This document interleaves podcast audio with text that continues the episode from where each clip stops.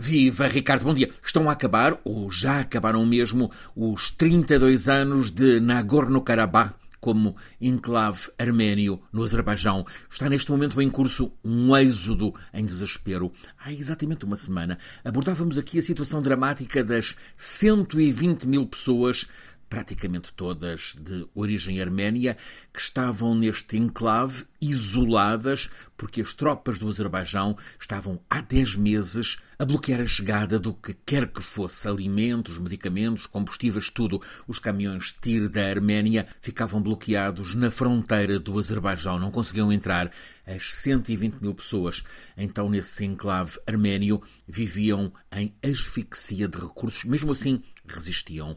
Nessa mesma terça-feira, uma semana, escassas seis horas depois de tratarmos aqui o caso, aconteceu um golpe determinante. A tropa do Azerbaijão, argumentando que havia armamento arménio no Alto Karabakh, desencadeou um forte ataque sobre vários lugares desta região montanhosa do Cáucaso. Sabe-se agora que morreram mais de 200 pessoas. O Azerbaijão impôs-se porque, desta vez, a Rússia, certamente por estar ocupada com a guerra na Ucrânia, não apareceu, como de costume, a defender os arménios.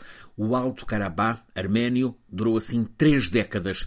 Caiu em uma escassa semana como um castelo de cartas. Daqueles 120 mil arménios que há uma semana continuavam a resistir, uns 10 mil já partiram em direção à Arménia e há, exatamente a esta hora, outros milhares que estão a tentar fugir, como podem, com os depósitos de gasolina a zero.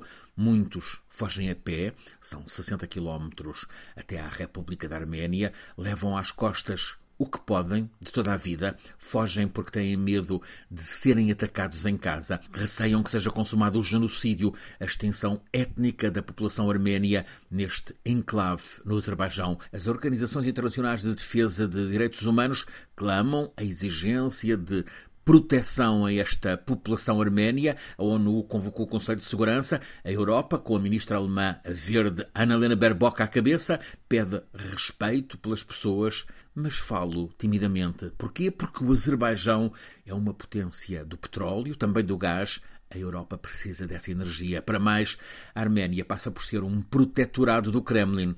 Só que desta vez, Moscovo não se meteu, não apareceu. Deixou que a Turquia funcione como potência regional naquela porção do Cáucaso e isso ficou bem à vista de todos com a visita ontem do presidente turco a Baku. Lá na capital do Azerbaijão, Erdogan colocou a primeira pedra de um gasoduto que vai levar petróleo e gás do Azerbaijão para a Turquia, que assim se coloca cada vez mais como grande distribuidora. Esse gasoduto vai atravessar precisamente o Alto Karabakh. A administração arménia no Alto Karabakh rendeu-se às tropas do Azerbaijão. As consequências desta vitória militar do Azerbaijão e da derrota dos arménios estão ainda para se ver. Para já há a tragédia humana das 120 mil pessoas que há uma semana ainda resistiam neste enclave, a terra onde sempre viveram e agora forçadas ao êxodo maciço com destino incerto. Chegam ao fim três décadas de enclave arménio no Azerbaijão.